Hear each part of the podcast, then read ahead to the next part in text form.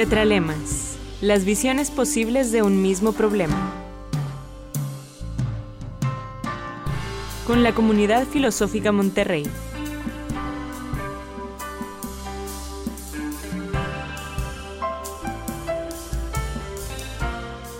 Muy buenas tardes, bienvenidos a su programa Tetralemas. Este es un programa de la comunidad filosófica Monterrey y en él abordamos temas filosóficos y sociales desde distintas perspectivas, con una mirada crítica, profunda y siempre abierta a nuevas posibilidades de entendimiento. El día de hoy el tema que abordaremos es el de morir con dignidad. Muerte digna también es comúnmente escucharlo.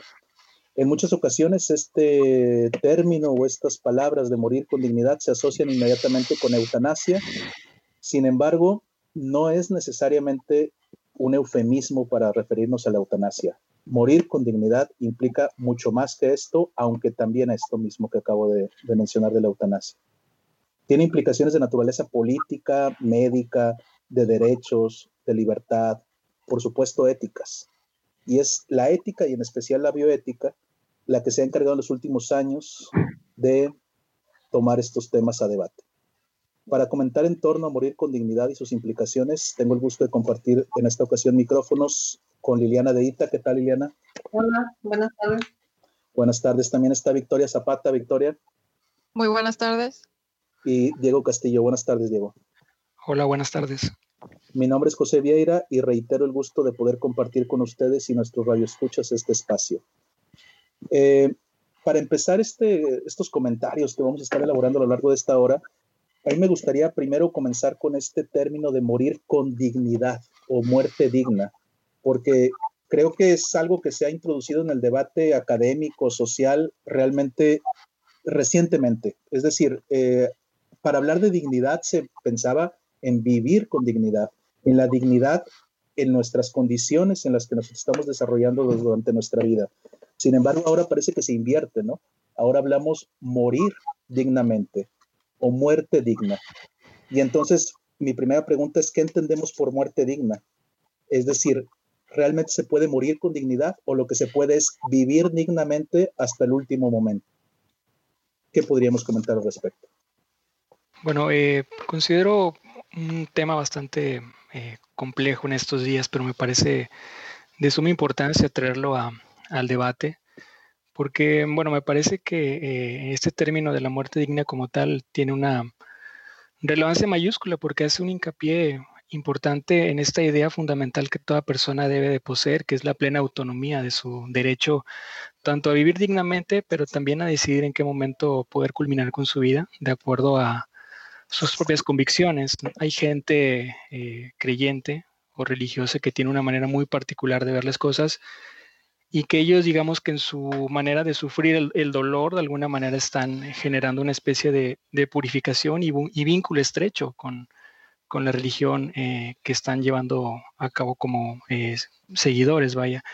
Pero también existe gente que, digamos, está apartado de esa, de, esa idea de ser creyente y que de alguna forma tiene un espacio mucho más pleno de, libertad para llevar a cabo este tipo de, de procedimientos. A mí me parece que, este tema eh, tendría que generar una repercusión no solamente en el ámbito de, las asociaciones civiles como tal, que es donde me, parece que ha estado más en, boga este tema, sino que también es importante que dentro del el Congreso de la Unión lleven a cabo este tipo de, de, de, formulamientos. Y aunque ya tenemos una ley de la voluntad anticipada, de la cual hablaremos un poco más adelante, y también de esta reforma que es el artículo 4 de la salud, me parece que también es como una especie de precedente para que más adelante podamos hablar ya propiamente un debate reflexivo acerca de lo que representa la eutanasia como tal o la muerte asistida. Entonces, me parece que es un tema bastante eh, interesante y, y que es importante tenerlo a colación en estos días. Sí, ahora lo que tú ya inmediatamente lo vinculas con cuestiones religiosas, que por supuesto tiene ahí una implicación importante tanto para el creyente como el no creyente, porque de alguna manera es uno de los eh, tradicionales debates, ¿no? Este, cuando se introducen las cuestiones teológicas, que en este caso yo entiendo, pues lo, lo circunscribimos en el, caso, en el campo del individuo, de la fe y de las decisiones personales, ¿no? Liliana, ¿qué, ¿qué nos puedes comentar al respecto? Yo pienso que eh, también lo relaciono, digamos, también lo veo, cuando hablas de muerte digna, también pienso en esta muerte que ustedes llaman, ¿no? De eutanasia, de suicidio asistido, pero va más allá también, la, morir con dignidad, creo yo, que también tiene que ver con el tema, por ejemplo, de morir por convicciones políticas o ideológicas, a unas sabiendas quizá de que es injusto y sin embargo llevarlo hasta el final, ¿no? O como el caso de Sócrates, por ejemplo, esta muerte que se sabe injusta, pero que se, se acepta ¿no? dignamente precisamente porque va a relacionarse con una vida que fue digna, ¿no? La muerte le quitaría, una muerte digna, si él la aceptara, pues le quitaría, le quitaría toda la dignidad a su vida, ¿no? relacionando este tema de la vida y la muerte y la, muerte digna. Entonces, a lo que me refiero es que sí, hay que, hay que vivir con dignidad, hay que construir sociedades que permitan a las personas vivir con dignidad, pero también hay que garantizar una muerte digna para todos o para todas o buscarla, ¿no? Y en, y en ese punto nos conectamos sí con el tema de la eutanasia o el suicidio asistido. Personas que se ven en la necesidad de tomar esa decisión de quitarse la vida, a lo mejor porque ven que, saben que tienen un problema de salud que eh, no tiene solución y que va a desembocar en la muerte, ¿no? Entonces, estas personas eh, toman esa decisión para terminar. Entonces, hablamos inicialmente, creo yo, cuando, y fundamentalmente con el tema de la muerte digna, de dos cualidades, digamos, humanas, ¿no? Como sería la, ah, pues, por una parte, la autodeterminación, ¿verdad? Que es lo que estamos diciendo, esa libertad de tomar la decisión y de la voluntad para llevarla a cabo, una decisión que sea eh, acorde, consecuente con el respeto que nos tenemos a nosotros mismos o hacia los demás, ¿no? Entonces se, habla de autodeterminación y respeto y también creo yo que habla de una tensión permanente entre lo biológico, la herencia genética em, y la parte social y cultural, ¿no? Y la moral, por ejemplo si quieren, después abundamos un poco más en este tema de la moral. Gracias. Ok, excelente, Victoria. Sí, este, a mí me resuena mucho esta idea que comentas de vivir dignamente hasta el último día, porque pues dependerá desde cuál posicionamiento moral estemos hablando y también de qué concepto de ser humano manejemos, ¿no? Es decir, somos un ser netamente personal e histórico con una biografía de vida o somos un animal racional o un ser que merece dignidad, ¿no? ¿Qué somos? Entonces, en este caso estamos hablando de un ser digno. Eh, a mí me parece muy bien que la dignidad abarque esta parte del autorrespeto, del autocuidado, del autoaprecio, del honor y sobre todo de la defensa de la autonomía, de que uno es lo suficientemente capaz de tomar decisiones y elecciones bien informado porque es cierto, o sea, si uno no se respeta a sí mismo, pues no esperes que los demás lo hagan, ¿no? Tiene su sentido en la vida práctica. Y bueno, esto es algo que pensadores, por ejemplo, como Kant, entienden en profundidad. Este, el problema es que cuando pasamos a estas temáticas como la muerte, el suicidio asistido, la eutanasia, pues este concepto llega a su límite máximo, ¿no? Por ejemplo, yo el conflicto que tengo con el kantismo o con los kantianos es que uno puede perder la dignidad por completo, vivir en condiciones infrahumanas, ser tratado como una limaña, ¿no? No tener voluntad alguna y sin embargo sigue existiendo la vida como tal. Continúa permaneciendo un ser ahí que ya no recibe la protección de este mismo concepto y caemos en la indignidad y sin embargo sigue habiendo vida. Entonces, por ejemplo, para una moral personalista que algunos defienden, este, pues también utilizará estos mismos conceptos o categorías de persona, dignidad, humanidad e incluso de Dios, como lo están comentando, ¿no? Es que aquí, vaya, de, lo que han dicho ustedes, hay algo que, que, coincide, o al menos que yo encuentro en común, ¿no? Hablar de autonomía, autodeterminación, autorrespeto, es decir, como vinculados fuertemente al tema de la dignidad, y esto es algo que, creo que podemos retomar, ¿no? Si realmente la dignidad del ser humano eh, se caracteriza o su, su principal elemento es el hecho de tener esta posibilidad de autodeterminación, de autonomía, o sea, que es, que es algo de lo que han dicho y que esto, de alguna manera, lo que yo entiendo es que conlleva la posibilidad también de decidir hasta qué momento eh, acabar o en qué momento acabar también incluso con nuestra propia vida. En esta ocasión, el tema que nos convoca es el de morir dignamente o morir con dignidad. Eh, yo comentaba al inicio de este programa que muchas veces se piensa este término de morir con dignidad inmediatamente vinculado a la eutanasia, aunque ya, por ejemplo, Liliana nos decía eh, que, por ejemplo, el suicidio no tiene que ser por una cuestión de enfermedad terminal, que también muchas veces lo pensamos en ese sentido, nos hablaba de ella de lo que podríamos clasificar como suicidio político, ¿no? O sea, el de Sócrates, o sea, alguien que da su vida por un ideal, por una visión social, de Estado, etcétera, ¿no? Sin embargo, también es cierto, les decía que, que si está vinculado fuertemente, pues me gustaría un poco este, ahondar sobre este tema específicamente de la eutanasia. Y aunque la eutanasia sabemos es una palabra que proviene etimológicamente del griego, que básicamente se puede traducir como una buena muerte, pues la realidad es que esto no nos echa mucha luz para el debate, ¿no? Es decir, ese, bueno, sí es la etimología, pero ¿a qué nos referimos con una muerte buena? ¿A qué nos referimos con una muerte digna? Es más, ¿a qué nos referimos con eutanasia? Porque incluso hay clasificaciones de eutanasia pasiva, activa, hay ocasiones en que ciertos actos se consideran eutanásicos, aunque no necesariamente son así. Hay todo, hay una, una discusión, me parece, ¿no? Y bueno, pues a mí me gustaría comenzar con esta pregunta. Eh, ¿Es la eutanasia, cuyo acto implica el acto de producir la muerte sin dolor y finalizar con el sufrimiento en pacientes terminales y sin esperanza de recuperación, moralmente aceptable? ¿Es moralmente aceptable la eutanasia? ¿Podemos abrir esa discusión? Eh, es difícil pregunta. Yo creo que depende, obviamente, esta decisión recae en dos sentidos, uno en el sentido individual y en otro en el sentido social, ¿no? Para la sociedad, digamos, lo primero es defender siempre la vida y, velar, digamos, porque esto se lleve a cabo. Entonces, esa es una de las formas en, en que miran, digamos, este tema. Mientras que para quien está sufriendo la problemática, en este caso que tú planteas, por ejemplo, de una enfermedad, pues obviamente para esa persona o esa su familia, pues también hay toda una carga muy fuerte, ¿no? Un mal del ser, digamos, que diría Levinas, ¿no? Cuando estás sintiendo ahí todo el peso de la existencia. Entonces, creo que ahí la idea de, de esta muerte digna, visto desde el punto de vista moral, pues tiene que ver con ese respeto, ¿no? A lo que es la dignidad, justamente, que es el tema que estamos hablando, y que es esa, ese respeto a la persona, al ser humano, eh, respeto que es intrínseco, digamos, al ser humano, y también la idea de, eh, pues, la libertad y la autodeterminación, que, esta persona, viéndola como un ser en construcción, digamos, ¿no? Como alguien que está en permanente construcción, pues tiene derecho también a tomar esa decisión cuando está bien informado, cuando no hay de alguna manera otra alternativa, pues creo que tiene derecho a tomar esa decisión o en cualquier circunstancia.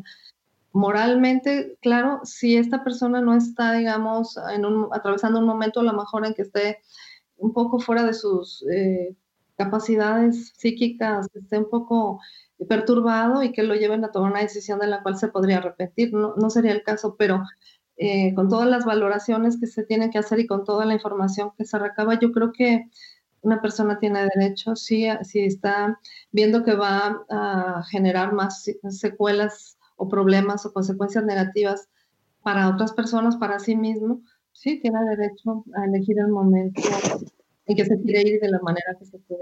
Eh, eh, es bien, es bien interesante lo que, lo que comentas, ah, porque además no solamente nos das tu, tu postura al respecto de que sí, sino también abres otra problemática que realmente es muy, muy complicada, aún más, que tiene que ver, por ejemplo, con las personas que se les considera incompetentes, o sea, que en ese momento no son competentes para tomar una decisión. Y estamos hablando de personas inconscientes, de personas con algún problema, este, por ejemplo, de naturaleza mental, eh, pero también, por ejemplo, con menores de edad, a los que puedes tener 15 años, pero de todas maneras no se te considera legalmente competente para decidir sobre ti mismo, o incluso con neonatos, con recién nacidos. O sea, es todo un tema también este de, de la eutanasia, por ejemplo, infantil, o en personas este, que no han dado su eh, su aceptación, aunque los terceros desde afuera podríamos pensar que, sería lo mejor. O sea, creo que ahí también se abre todo, todo un tema para pensarlo. Eh, Diego, ¿qué nos comentas de esto? Mira, sobre lo que estás comentando, mira, este, fenómeno, vaya, eh, cultural de nuestro tiempo, conocido como la muerte digna, eh, ha despertado a mi manera de ver un gran interés de carácter antropológico, porque de alguna manera viene a presentarnos una nueva manera de experimentar la, propia muerte y que de alguna manera indudablemente viene a cuestionar las ideas y costumbres eh, bastante arraigadas que tenemos en nuestra sociedad por parte del cristianismo. Eh, quien todavía sigue pensando que, bueno, eh, se ve como una especie de suicidio atentar contra la vida, aunque exista una enfermedad y dolores inenarrables y sea incurable, etc. Y de alguna manera hay que, me parece, que es muy pertinente hacer una, aclaración entre tres conceptos que son esenciales dentro del aspecto de la eutanasia. Y es este compartimento que guarda con la idea de la ortotonasia, que es la muerte digna, ¿no? que es esta idea de recurrir a ciertos paliativos para minorar el, dolor, pero que de alguna manera no altera el curso progresivo de la muerte.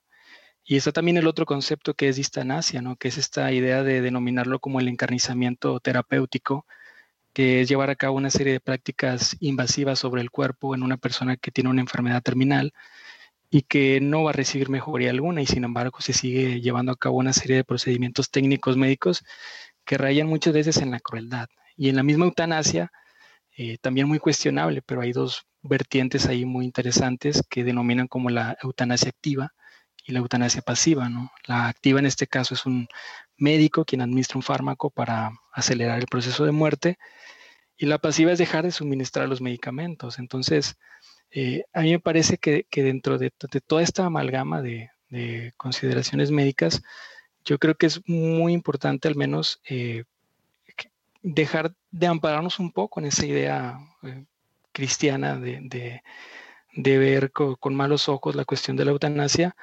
porque hemos llegado a ver la muerte como una especie de, tabú muy sombrío de nuestra cultura y de nuestra época, ¿no? Entonces, es indudable que también el discurso de la muerte ha quedado monopolizada de manera tradicional por el discurso religioso y de alguna manera ha impedido que se genere un debate eh, plenamente reflexivo en torno a las necesidades que necesitan este tipo de personas que están pasando por sufrimientos y dolores inenarrables, gente postrada en una cama o gente que ya no tiene eh, esperanza alguna de, sobrevivir y sin embargo siguen llevando a cabo una serie de aditamentos eh, médicos que indudablemente perjudican mucho la dignidad y la plena autonomía de lo que ya hemos hablado, ¿no? De la persona que tiene total libertad de decidir en qué momento acabar con su, con su vida, con total respeto. Entiendo por lo que dices entonces, a ti también te parecería moralmente aceptable, volviendo un poco a la pregunta. Sí, eh, totalmente. Bajo ciertas circunstancias sí se pudiera, este, eh, digamos, incluso ya sin eufemismos, provocar la muerte de una persona, es decir, una eutanasia activa, como tú mencionabas.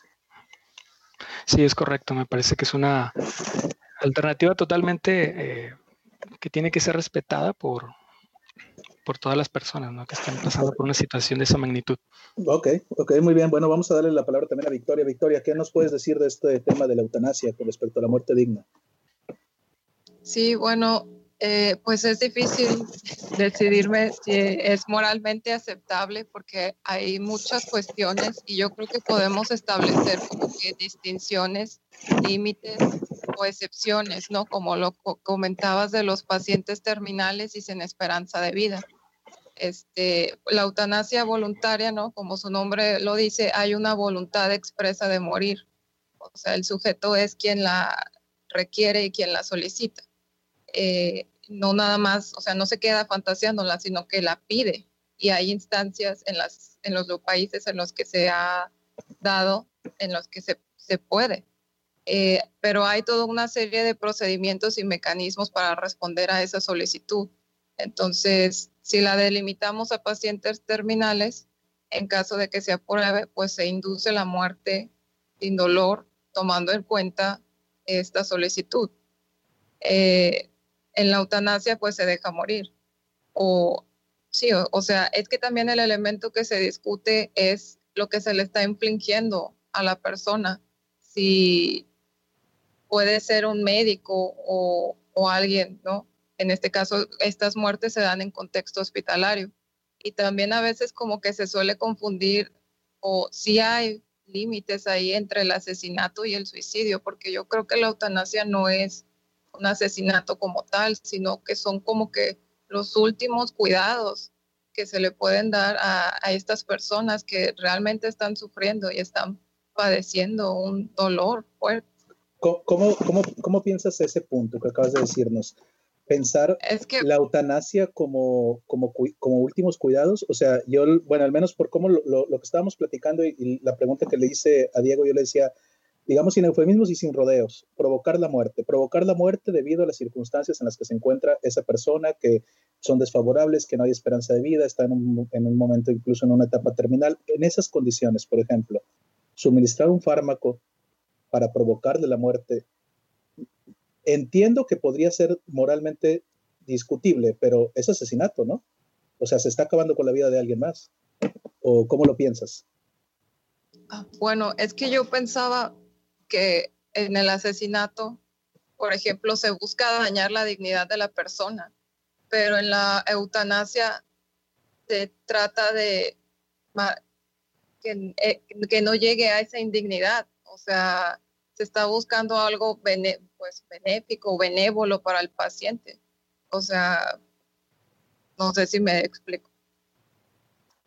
Sí, o sea, en el, sí porque en, el asesinato no se pretende disminuir el dolor ni paliar el sufrimiento.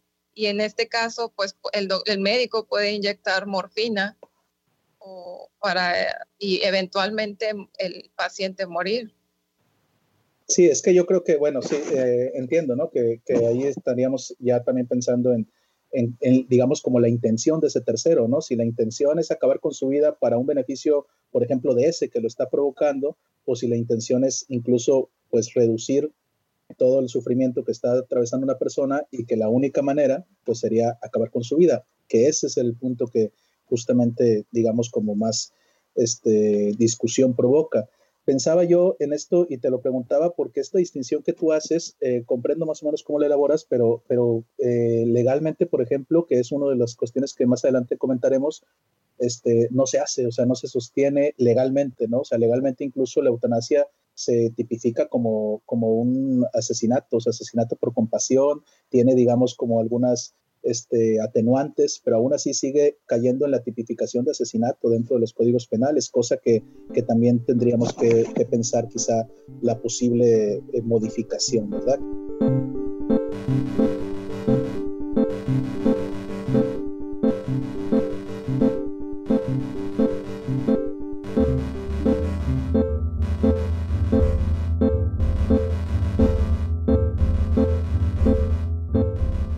Que estamos abordando el tema de morir con dignidad y que para ello estamos conversando con Liliana Deita, Victoria Zapata y Diego Castillo. Eh, en el bloque anterior lo que estuvimos comentando un poco es esta situación de la relación entre la eutanasia, incluso también el suicidio médicamente asistido, pero que todo esto en los lugares, por ejemplo, en donde está regulado, en donde está aceptado, en donde no solamente este, es una visión personal, sino que realmente el Estado, la ley, lo eh, ampara lo, permite. Sin embargo, en nuestro contexto, en México, esto no es así. Es decir, eh, la eutanasia está tipificada como delito y en los códigos penales en los cuales no se encuentra la palabra eutanasia, aparecen términos como asesinato por compasión y algunos atenuantes, pero sigue siendo un delito de categoría penal. Y en ese sentido, pues mi pregunta eh, iría en, en esa dirección, ¿verdad? si, qué, condiciones o qué falta, qué tendríamos que hacer, si es posible realmente empezar a discutir incluso legalmente la posibilidad de una legalización en este aspecto. Victoria. Es que como te comentaba, pues quizás es difícil hablar de la muerte, ¿no? Creo, pienso que hay que pasar igual por muchos niveles de discusión para poder este, plantearla como legal. Y aunque se diera aunque fuera legal, hay todavía muchos procedimientos que, ver y que revisar. O sea, no se va a aplicar tampoco a cualquiera, sino hay límites también. Y... ¿Qué, condiciones, perdón, ¿qué condiciones te, pondrías tú como para decir a estos sí y a estos no? O sea, cuando tú dices a cualquiera no.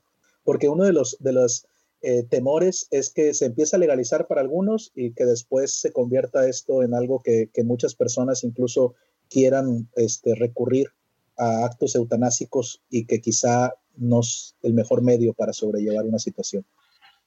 Sí, bueno, por lo que he visto en otros países, pero igual eso puede cambiar, no tiene por qué ser igual que en nuestro país, es que varios médicos este, revisan un mismo diagnóstico y se le ofrece la opción a la persona, o sea, no es una obligación, simplemente es la posibilidad de presentar este tipo de, de, muerte, o sea, de morir dignamente. Lo que he visto, por ejemplo, en otros países es que la persona recurre a una instancia y se hace todo un proceso, no es que inmediatamente se le vaya a inyectar morfina y, y, fallezca al día siguiente, o sea, no, hay todo un proceso, ¿no? Pero toma tiempo y a veces no, no se, a veces cuando la enfermedad es tan complicada ni siquiera alcanza a practicarse la eutanasia. Entonces habría que ver muchas cosas. Habría que ver muchas circunstancias. Liliana, ¿qué piensas de este aspecto con respecto con del tema legal y la muerte digna? Yo eh, tampoco es muy mi especialidad de lo legal, pero creo que no se ha legalizado precisamente la eutanasia porque pues hay todo este debate que implica muchas dimensiones y muchas eh, complejidades, ¿no? Como los aspectos morales de los que hemos hablado un poco, los aspectos religiosos también, eh, las propias concepciones antropológico-filosóficas que subyacen, digamos, ¿no? En relación a lo que ya es el ser humano, a la, esta influencia tan fuerte que tenemos todavía de la religión, el cristianismo, el catolicismo, en donde pues también es considerado un acto eh, pues que no debe ser, ¿no? Entonces toda esta complejidad yo creo que ha, conociendo nuestro país, digamos, ha hecho que no pueda aceptarse, ¿no? Además, obviamente, de las cuestiones pues más eh, de índole científica, en el sentido biológico, clínico, eh, fisiológico. Entonces, hay una serie de, de, situaciones que hacen de este tema como muy sensible. Yo creo que por ello, pues no, no se ha autorizado esta eutanasia. Hay médicos, sin embargo, que se arriesgan un poco y apoyan a sus pacientes, pues otorgándoles medicamentos paliativos para el dolor, ¿no? Pero que a la larga, pues a lo mejor también contribuyen un poquito a un poquito este proceso de, de, morir de una persona, pero como, como, decía, pues es algo que no está legislado. tenemos la, la, ley de la voluntad anticipada que ya había comentado un poco Diego, en el sentido de que ahí lo único que se supone que podemos hacer es decir que no queremos que prolonguen mm, más allá de lo necesario o de lo posible, de, eh, de lo viable, la vida, ¿no? Nuestra vida. Es decir, que no nos mantengan vivos artificialmente y creo hasta ahí podemos llegar, pero en cuanto a la eutanasia, pues en nuestro país todavía faltan muchas discusiones y muchas cuestiones culturales que creo que también hay que solventar. Se involucran todos estos temas de los que ustedes ya comentan, ¿no? Lo religioso, lo moral, porque incluso a veces proviene una, una moral de alguna manera eh, religiosa, aunque no se practique abiertamente, ¿no? Eh, con respecto a esto de la ley de voluntad anticipada, que sí, efectivamente ya Diego había adelantado un poco y ahora lo retomas, Liliana, eh, yo le quisiera preguntar a Diego su postura respecto a esta ley, porque realmente incluso en el portal del gobierno, del gobierno federal, habla ley de voluntad anticipada, tiene un artículo, una entrada y luego dice dos puntos, el derecho a una muerte digna. Sin embargo, sin embargo, realmente la ley de voluntad anticipada lo que permite, dice por aquí, cito, se creó la ley de voluntad anticipada que permite a enfermos terminales decidir si continuar o no con tratamientos que prolonguen su vida. O sea, es lo único que permite. O sea, realmente muerte digna se reduce a decidir ya no quiero este tratamiento porque no implicaría nada más no me intuben, por ejemplo, ¿no? O sea, sino además ya no quiero continuar ese tratamiento. Ahora, lo importante, por supuesto, es no se le abandona al paciente, sino que se optan por cuidados, como ya decíamos, paliativos, pero ya no por un tratamiento. ¿Qué piensas de esta ley, Diego? Mira, a mí me parece que es una, me parece que es un, esbozo que genera cierta apertura, como lo mencioné hace un momento, porque considero que permitiría más adelante entrar en el debate propiamente de la eutanasia en este país y esta cuestión de la voluntad anticipada, yo sé que representa un tema muy escabroso cuando se trata de cuestiones de la muerte. Inclusive hasta cuando se hace un testamento hay gente que tiene una, un terror enorme hasta llevar a cabo un procedimiento, un trámite legal de esa magnitud. Entonces, ahora ponerte a pensar en tú estando sano, eh, juntar a dos testigos, ir en tu notario público, ¿no? No necesitas estar meramente enfermo para llevar a cabo este proceso, lo cual me parece muy pertinente en ese sentido. Y también existe, bueno, la gente que está ya convaleciendo en algún hospital y que no pueden ir a un notario, pues hay diversos formatos en algunos hospitales que les permiten llevar a cabo este proceso. Creo que de alguna forma sienta una especie de apertura, pero también evidente, como lo has mencionado, hay una serie de, limitantes que no permiten la total autonomía que generaría eh, una eutanasia como tal. Ahora, otro asunto también importante en las, leyes mexicanas, eh, bueno, el año pasado es la reforma del artículo 4, ¿no? Del derecho a la protección de la salud, que implica, eh, bueno, que todos los enfermos en fases terminales, gente que está pasando por dolores inenarrables, tengan acceso a cuidados, a cuidados paliativos tan elementales que deben de tener para evitar ese tipo de dolores, cosa que antes no estaba estipulado de manera federal, estaba, digamos, eh, estipulado meramente en la Constitución de, de la Ciudad de México y ahora pues se ha llevado de manera más extensiva, lo cual me parece que también es un asunto bastante eh, pertinente y que de alguna forma genera la, posibilidad de que sean suministrados medicamentos de carácter controlado, lo cual también a veces acceder a ellos es pues muy complicado para la gente que está en esta eh, situación. Y aunado a ellos también se presenta otro problema, ¿no? Hay una escasa cantidad de gente que tiene acceso a estos medicamentos, ¿no? Que también es un problema parte de la infraestructura precaria que tienen las instituciones médicas en el país, la industria farmacéutica propiamente en México, que se abocan a determinados medicamentos más este, populares o genéricos, etcétera. Pero creo que de alguna forma ya se sienta una especie de, precedente. Ahora, también es muy pertinente eh, de lo que hemos hablado, eh, las, regulaciones que existen en países eh, europeos, porque hemos hablado propiamente del ámbito nacional, pero yo pongo el ejemplo muy paradigmático en el caso de, Suiza, donde existe, está penalizada la eutanasia, pero existe la muerte asistida, y que llevan una serie de requerimientos bien interesantes y muy meticulosos para llevar a cabo el proceso. Mucha gente denosta la eutanasia y hablamos de que es propiamente un homicidio, atentar contra alguien, etcétera.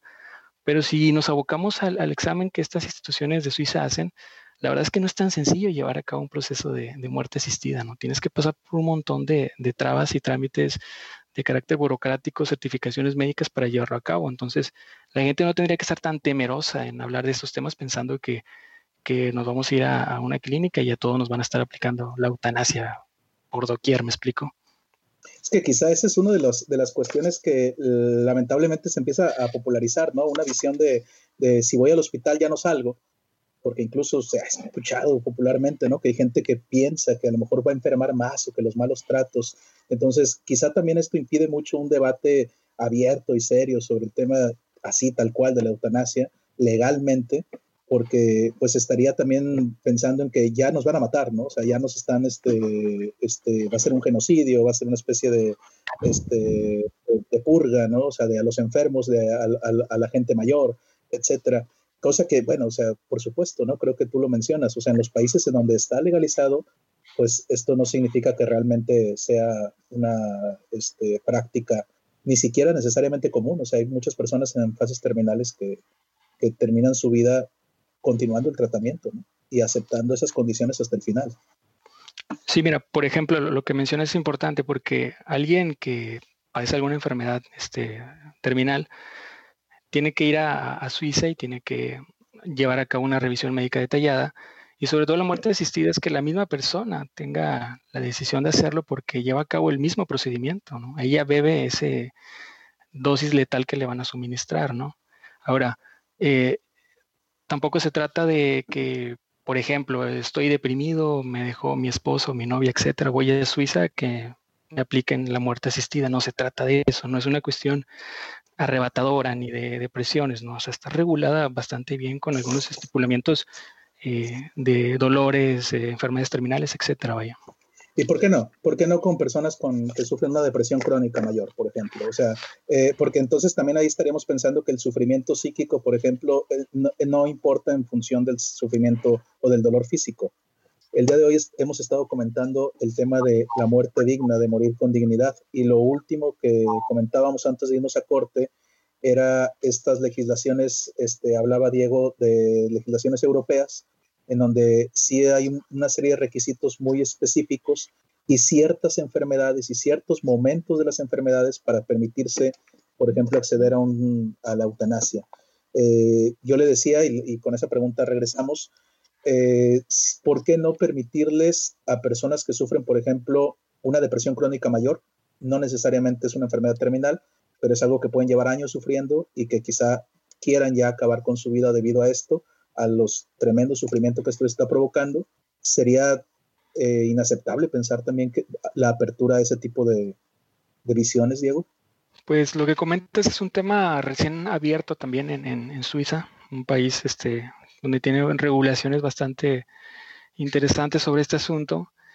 Eh, y se ha planteado ya la, posibilidad también de, llevar la, la muerte asistida a personas, digamos, en el ámbito de la senectud, que tienen propiamente los achaques de la edad, pero que no tienen una enfermedad terminal como tal, pero que de alguna manera también cierta, genera cierto eh, debate que más adelante me imagino yo que se va a llevar al terreno de juego esa, esa postura que estás comentando, ¿no? De que no necesariamente tengas que estar padeciendo alguna enfermedad este, terminada o, dolores este, terribles para llevar a cabo una decisión de esta magnitud. Sé que suena bastante este, fuerte pensar en una situación de esta magnitud, pero a lo que voy y, yo defiendo plenamente la, autonomía y el derecho de cada persona a decidir lo que verdaderamente merecen para ellos. Creo que al final de cuentas este, nadie experimenta en, cabeza ajena, ¿no? Entonces, eh, quizás pueda tener algunos adeptos y mucha gente en contra de lo que estoy diciendo, pero a mí me parece que hay que hacer una defensa absoluta de las decisiones que cada persona pueda tomar. Entonces, eh, estas regulaciones que existen en, Suiza en particular, este, me parece que son de, primer mundo y me parece que es una defensa total de la libertad individual que toda persona debe de, tener en todo momento en este mundo. en todo momento. Eh, en los últimos bloques, en los últimos minutos, nos hemos estado dirigiendo mucho hacia el aspecto este de, la eutanasia, del suicidio, pero eh, quizá el tema, como lo mencionábamos desde el inicio del programa, va más allá únicamente de, eutanasia, ¿no? que nos ha ocupado porque, por supuesto, es un tema que provoca grandes discusiones y, encuentros y desencuentros eh, a nivel social y académico.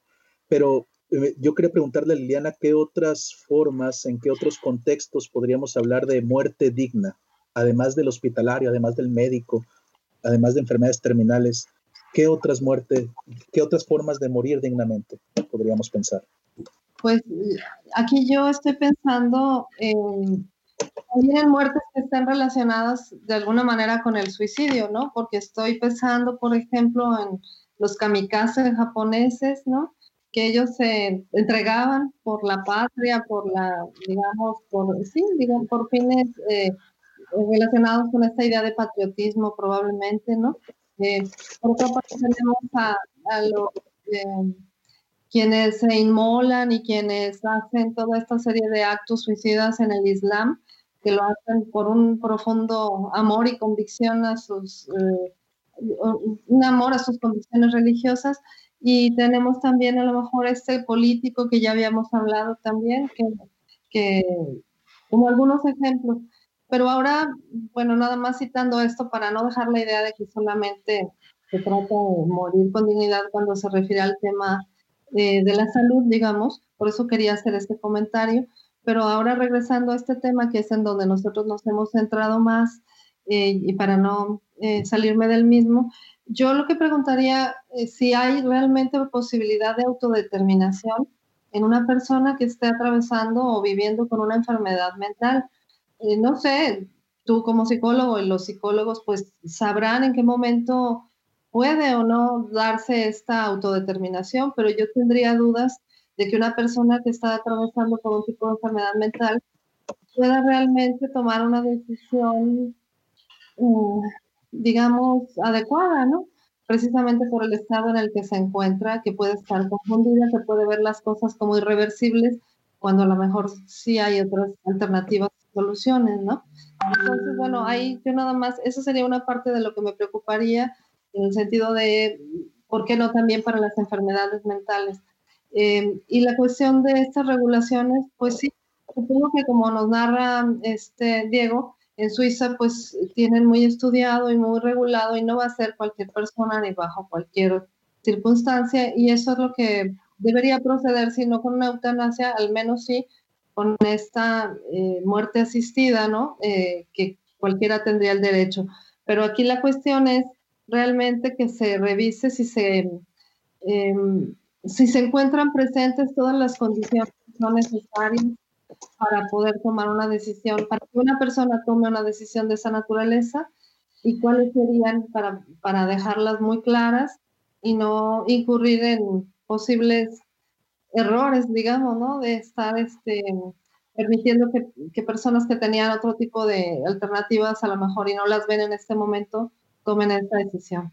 Sí, no, lo que comentas creo que también es un punto que podríamos desarrollar y, que como tú indicas, ¿no? Le incumbe también nada más a, a filósofos, a sociólogos, a gente de humanidades, sino a los propios médicos, a los propios psicólogos, por ejemplo, a los psiquiatras, porque como tú indicas, ¿no? O sea, eh, tener la capacidad de decidir quién sí y quién no, por ejemplo, o sea, eh, eh, parecería pues que tenemos claramente un criterio de salud o de, o de un pensamiento correcto, él, él razona correctamente, entonces su, su decisión es adecuada, es razonable. Y creo que sí, es darle también mucho, mucha autoridad y mucho peso, ¿no? A estas profesiones. Y una cosa que se me pasó a decir, también está el tema de la muerte, de la objeción de conciencia de los médicos, del cual ya hemos hablado, ¿no? No todos los médicos, no cualquiera, de acuerdo a sus convicciones, pues morales, éticas y religiosas, probablemente podrán negarse, ¿no? A, a este tipo de práctica. Obviamente habría quienes sí estarían a favor, pero los médicos pueden esgrimir esta objeción de conciencia si alguien se los pidiera, aún estando ya, este, bueno, solamente que estuviera legalizado. no, y, eso, perdón, es que ahora que decías que también se ha abordado, tienes razón, hay un programa, ¿no? Anterior en donde se ha comentado esto de la objeción de conciencia, que por cierto, les recuerdo a quienes nos estén escuchando que lo pueden buscar en, ahí en la página de Comunidad Filosófica Monterrey, en donde están todos los programas, porque esta sería la cuestión, una de las oposiciones de las cuales yo tengo libertad de decidir cuándo morir, pero luego voy y pido que alguien, por ejemplo, me suministre un fármaco. Y si esa persona no quiere, que sería un poco lo que comentas, ¿no? O sea, yo objeto a no hacer aquel, este, aquel acto que me están solicitando, ¿no? eh, bueno, eh, y esta cuestión, por ejemplo, de la objeción de conciencia, que cae también en el campo de los derechos de los profesionales de la salud, eh, creo que tiene que ver con algo que también mencionábamos este, minutos atrás, que era el hecho de el, auto, el concepto o la autocomprensión de ser humano. ¿Qué concepto de persona, de ser humano tenemos?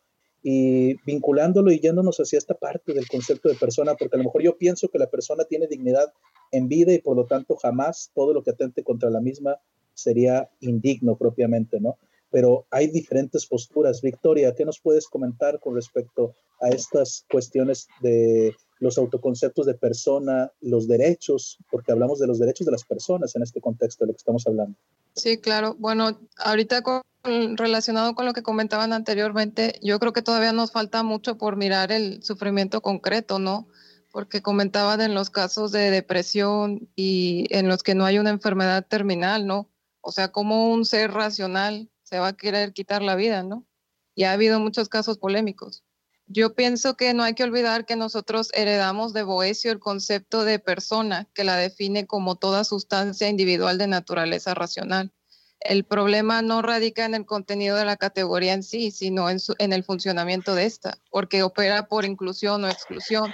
Porque al yo demarcar que es una persona, también dejo fuera muchas cosas y todo lo que no es persona, todo lo que no es humano, este, queda fuera. Y aquí abro pues una vía de legitimación para el sufrimiento, porque todo lo que no tiene dignidad o no cae en el campo de inmunidad de esa esfera no merece respeto, merece ser desechado, despreciado. Y por desgracia va a haber seres o entes que inevitablemente van a quedar en una zona de indeterminación o desprotegidos. Por ejemplo, esta nueva figura del ultracomatoso o el ser que está en coma, pues no podemos decir que haya racionalidad, libertad y voluntad, queda en una zona de indeterminación en la cual no está ni vivo ni muerto, queda mediación entre un, lo que es un animal y un ser humano. Entonces, uno con esta categoría de persona quizás habría que cuestionarla porque despersonalizamos y personalizamos, ¿no? Y lo que está en juego es decidir qué significa la vida humana, eh, cuándo termina y quién decide eso, sobre todo. Bueno, ahí también, por ejemplo, estaríamos en el concepto de persona funcionalista, ¿no? Es decir, no, no, no tiene ciertas funciones, pues ya no, ya está este, su cuerpo vivo, pero parece ser que ya no, ya no es persona. Nos quedan muy pocos segundos. Me gustaría que de manera sucinta nos pudieran dar un comentario final para cerrar este, este programa que se nos acaba el tiempo. Eh, Diego, vamos a comenzar contigo. Eh, brevemente, ¿qué conclusión nos podrías dar? Bueno, eh, para concluir, me parece, mira, para matizar un poco lo, lo que comentaron, de que hay ciertos rechazos de parte de la cuestión religiosa, ¿no? En esta cuestión de la eutanasia, hay una cosa que tampoco podemos dejar de, a un lado y es la cuestión de que dentro de los intereses de la prolongación artificial de la vida, pues están inmiscuidos también criterios de carácter mercantil, ¿no? Que son las eh, posiciones corporativistas, ¿no? Que, que la rechazan y que de alguna manera aparentemente tienden a defender a los enfermos, pero sabemos bien que hay intereses ideológicos y de grandes multinacionales detrás de esto que también representan un gran negocio en ese sentido. Este, otra cosita así rápidamente, eh, para la gente que nos escucha, radio escucha, yo le recomiendo eh, dos casos muy interesantes que sucedieron en el mundo, muy mediáticos, el caso de Vincent Lambert, francés, y el caso de María José Carrasco, española. Búsquenlos y créanme que van a sorprenderse y van a reflexionar mucho de todo lo que hemos hablado en este programa. Muy bien, gracias Diego. Liliana, un comentario final. Pues que sí nos falta un buen tiempo de seguir discutiendo y analizando todas estas implicaciones que tienen, eh, en el caso, digamos, de la legislación, el aceptar la, eutanasia o la muerte asistida, pero con todos los mayores elementos de cuidado y de que ya hemos mencionado eh, para, para poder hacerlo. Em, y que, bueno, esto tiene que ver con una decisión individual, no es que todos lo tengamos que hacer o lo vayan a tener que hacer, sino abrir una posibilidad para el ejercicio de la libertad si quiera de esa manera hacerlo, pero con información. Gracias. Victoria, rápidamente, ¿algún comentario? Sí, que, que, no tengamos miedo a hablar de este tema de la muerte, porque la muerte pues no es el mayor de los males, porque suprime de alguna manera agonías o dolores muy intensos y hay que valorar lo poco mucho que hayamos podido hacer en la vida y nada más se nos termina el tiempo, creo que podríamos conversar aún más, pero quizá lo dejaremos para alguno otro de nuestros programas. Por el momento no me queda más que agradecer a Liliana de Ita, a Victoria Zapata, de Diego Castillo por habernos acompañado esta tarde. Mi nombre es José Vieira y los invito a escucharnos la próxima semana en otro programa más de Tetralemas. Esta es una producción de Valeria Rubí y de Félix López. Hasta la próxima.